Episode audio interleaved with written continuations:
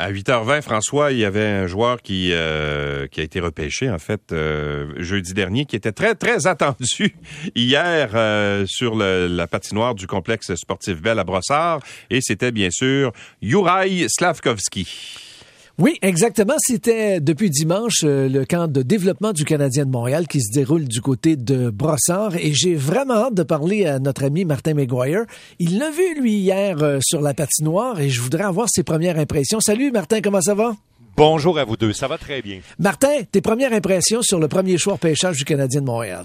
Euh, il correspond pas mal à ce qu'on euh, euh, à ce qu'on a décrit de lui. C'est un patineur assez puissant. c'est sûr que 6 pieds 4, 220 quelques livres, il utilise assez bien son gabarit, surtout pour aller soutirer une rondelle à un adversaire, pour aller dans le coin, ça, il n'y a pas de problème. hier, moi, j'ai senti que temps en temps, il essayait d'en faire beaucoup, beaucoup, beaucoup trop. Euh, il y avait des gens pour venir le voir et je pense qu'il a essayé de répondre beaucoup trop aux attentes des gens. Il y avait des fois un petit peu de dentelle dans son affaire. Là. Il se passait à rondelle entre les patins et tout. Il va comprendre assez vite qu'à ce niveau-là, peut-être pas au, au, camp de développement, mais à ce niveau-là, là, quand il y a un gars de la Ligue américaine qui va y enlever à rondelle au centre de la glace, là, puis qui va le faire mal paraître au camp d'entraînement en septembre, il va comprendre que c'est pas l'endroit pour faire ça. Mais ça, ça va venir avec les années. Euh, c'est probablement un jeune homme qui a grandi très vite pour arriver à cette grandeur-là à 17 ans et trois quarts.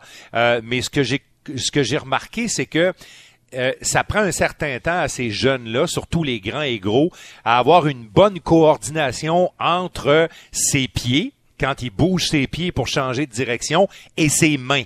Euh, c'est tout à fait normal pour un grand gros gars comme lui. Puis à un moment donné, on voyait, tu sais, qu'il voulait faire des choses, mais son corps était peut-être pas tout à fait prêt à les faire ces choses-là. Ah mais mais il est, il est intense, il veut faire la différence.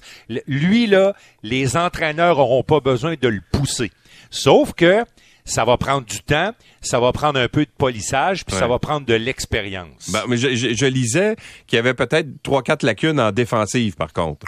Oui, ben effectivement, tu sais, c'est ça, c'est que euh, parfois, et, ça, il faut qu'il l'apprenne, là, euh, parfois son angle d'attaque pour aller tenter de soutirer une rondelle à un adversaire est pas bon. Il va compenser parce qu'il est gros, il est fort, là, mais dans la vraie vie, hier, il aura attrapé deux, trois punitions en tentant de défendre parce que justement, il, il, était pas au bon endroit, au mm. bon moment pour réaliser le jeu. Là, je décortique, là, mais, mais j'essaie de vous dire que euh, vraiment sur le côté brut de la chose. Et dans son cas, lui, euh, le mot brut s'applique bien. sur le côté brut de la chose, je pense que c'est un très beau projet. Mais euh, de là à dire là qu'il va faire la différence sur le premier trio du Canadien en octobre, non. prenez un peu votre gaz égal. Okay. Il va avoir besoin d'un peu de développement, je pense. Mais, mais toi, euh, tu vois les joueurs de la Ligue, de la Ligue nationale à, tout, à, deux, trois fois par semaine. Là. Même à tous les jours, même avec les entraînements et tout ça. Quand tu regardes le calibre qui démontre et ce que tu vois en temps normal sa patinoire, est-ce que c'est un gars qui est du calibre à jouer cette année? Je pense que même s'il n'est pas tout à fait du calibre à jouer cette année, ils vont peut-être essayer même de le faire jouer cette année. Euh, ce, qui est, ce qui est intéressant, c'est que lui, c'est un joueur européen. Donc, tu n'as pas, pas 10 matchs là, pour le retourner chez les juniors, pour pas qu'il gaspille sa première année de contrat. Toutes ces histoires-là, là, on peut l'envoyer à Laval. Et honnêtement, Louis, son vrai test, lui, il va venir pendant les matchs hors concours. Alors, si on s'aperçoit pendant les matchs hors concours qu'il y a un peu de difficulté à se mettre en valeur et à mettre ses qualités en valeur, j'espère que la nouvelle direction du Canadien va plutôt l'envoyer à Laval pour travailler, pour travailler tout ça, puis le ramener peut-être un petit peu plus tard dans la saison. Là, on est loin, là, c'est juste le camp de développement. Mais je peux vous dire une affaire il y a de quoi à faire avec lui, comme on dit en bon québécois. Tu sais, puis je pense que la, la, ce qui est formidable, c'est qu'il est très déterminé. Tu sais, mm. euh, il, il a pas peur de rien, c'est normal à la grandeur et à la grosseur qu'il a, ça l'aide à avoir de l'assurance. Tu sais, hier il a dit là, dit moi je veux casser la baraque, puis euh, dans les tests physiques euh, avant-hier, semble-t-il qu'il a maltraité un vélo stationnaire, puis il dit moi je veux tout péter ici. Là. Ah ouais, hein? Alors tu sais, il y a, il y a cette assurance là, puis ça je pense qu'il faut pas que cette assurance-là parte chez lui. C'est pour ça qu'il va avoir besoin de jouer dans un milieu où il va être en confiance. Martin, maintenant, on vient de parler de Slavkowski. Est-ce qu'il y a d'autres jeunes qui ont retenu ton attention? Moi, j'en ai aimé d'autres. Et, euh, et, je veux vous parler d'un gars que le Canadien a obtenu de l'organisation des Flames de Calgary en compensation pour Tyler Toffoli. Euh, c'est sûr qu'on avait Dieu que pour Slavkovski, mais mon deuxième préféré de la journée d'hier, c'est l'attaquant Emil Heinemann qui est arrivé dans cette transaction-là. Euh, il a un physique, si je peux vous le décrire pour que vous puissiez avoir une image. Là. Il me fait beaucoup penser physiquement à Lars Eller quand ah, Eller ah est arrivé avec le Canadien. Alors, il est pas aussi costaud que Slavkovski, mais c'est comme on dit chez nous, il est bien pris. Il, est solide physiquement. Et Emil Heinemann, euh, en tout cas, ce que j'ai vu de lui, c'est que c'est un, c'est un joueur de hockey intelligent. La rondelle va au bon endroit, elle va sur la palette d'un de ses coéquipiers. Il fait le bon jeu au bon moment. Alors lui, j'ai trouvé qu'il y avait quelque chose de, de très bien à développer avec ce joueur-là. Puis j'ai trouvé même en avance sur beaucoup de joueurs qui étaient là hier. Mais il joue où, lui, en ce moment? C'est un ailier. Euh, lui a joué en Europe parce qu'évidemment les Flames l'ont repêché, mais il n'était pas encore dans le système de développement des Flames. Alors il s'est amené en Amérique du Nord, mais il a été blessé. Il est arrivé blessé. Alors on n'a pas pu le voir avec le Rocket de Laval, alors que normalement s'il avait été en santé, on l'aurait vu. Alors là, semble-t-il qu'il va beaucoup mieux.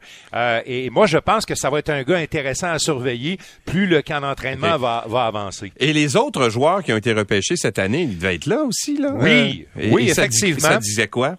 Euh, je, euh, le, le, compatriote de, de, le compatriote de Slavkovski, le jeune Philippe Messer, euh, je l'ai trouvé, lui, il m'a surpris.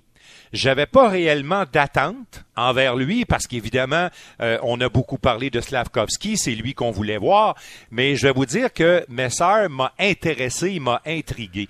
C'est un autre joueur, euh, tu sais, lui, euh, c'est pas lui que tu vas voir en premier quand tu regardes le jeu se dessiner, là, mais, mais souvent, il est bien placé. Lui aussi est capable de faire des passes très précises.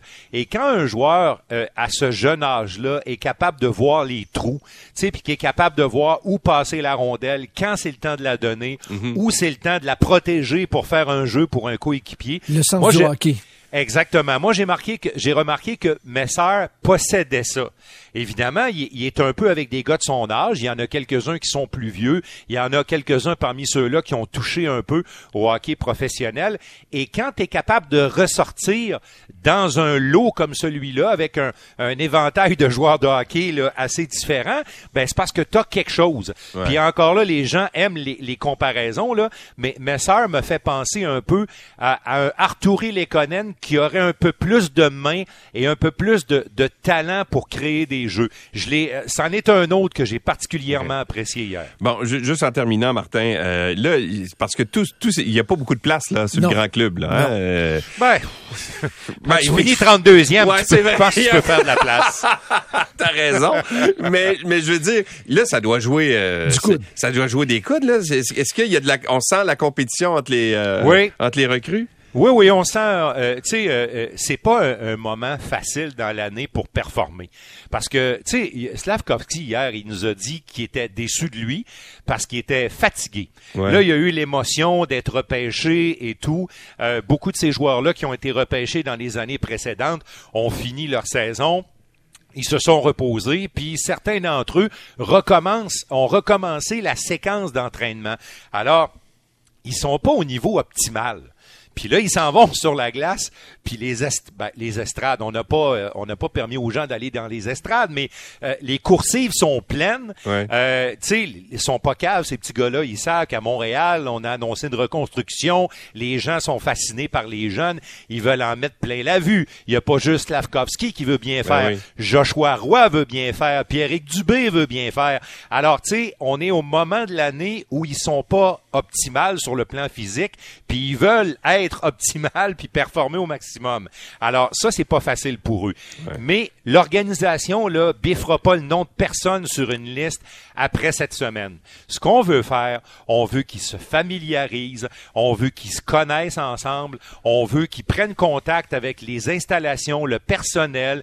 Euh, euh, Marie-Philippe Poulain était là, Vincent Le Cavalier. Tu sais, on est généreux avec mm. les jeunes, on répond à leurs questions. Puis là, s'il y en a un qui est un petit peu mêlé, là, tu peux l'identifier tout de suite, puis aller tout de suite t'en occuper pour qu'en septembre, quand arrivera le camp des recrues, la plupart de ces jeunes-là puissent être dans une vraie bonne zone pour offrir leur meilleur. Martin, rapidement, demain, c'est l'ouverture du marché des joueurs autonomes. Est-ce que le Canadien peut jouer là-dedans? Est-ce qu'on a de l'argent pour aller chercher un joueur rapidement? Ben, écoute, il y a un peu d'argent, mais le peu d'argent que le Canadien a fait en sorte que c'est pas un joueur d'impact qu'il pourrait euh, obtenir. Et les joueurs d'impact qui sont disponibles, les Malkin et compagnie, là, le Canadien n'est pas une adresse pour ces joueurs-là parce que c'est une équipe qui rebâtit avec des jeunes. Ce que Kent Hughes essaie de faire, c'est de libérer de la masse salariale. Et ça, c'est pas facile parce qu'ils sont au moins, au moins une douzaine à essayer ça depuis, euh, depuis un peu plus d'une semaine maintenant, libérer de la masse salariale. Il y a des bons joueurs disponibles, mais il y a des directeurs généraux qui doivent être imaginatifs pour essayer de mettre la main sur ces bons joueurs-là. On voit là que le fameux plafond salarial qui est bas encore, qui n'a pas monté de façon euh, importante, ça complique beaucoup, beaucoup la vie des directeurs généraux. On va s'en reparler demain, euh, probablement, euh, Martin, de toute façon, parce que c'est c'est la grosse journée demain, d'ailleurs, sur les Assurément, puis je veux juste prendre une seconde de plus parce que c'est aussi un sujet important chez le Canadien. J'ai parlé à quelqu'un de l'organisation qui m'a dit qu'on est, on est content du travail que Logan Mayou a fait sur lui. Oui, c'est vrai. On est content de lui. Euh, euh, j'ai même posé la question à Bruno Gervais hier, Bruno qui était là avec Sheldon Kennedy euh, pour le programme Respect Consentement. D'ailleurs, les jeunes ont tous eu un atelier auquel a participé Logan Mayou et Bruno Gervais m'a dit carrément que Logan Mayou mérite une rédemption actuellement. Il mérite de pouvoir se refaire et, et chez le Canadien en tout cas on a encore du temps pour y offrir un contrat. Ça ne viendra pas la semaine prochaine. Ça va être en 2023 seulement qu'on va prendre la décision. Mais on semble content des pas que le jeune homme a fait. OK, ben on verra. on verra bien jusqu'où ça va aller. Merci Martin. Merci Martin. Salut, bonne journée. Salut, bonne journée.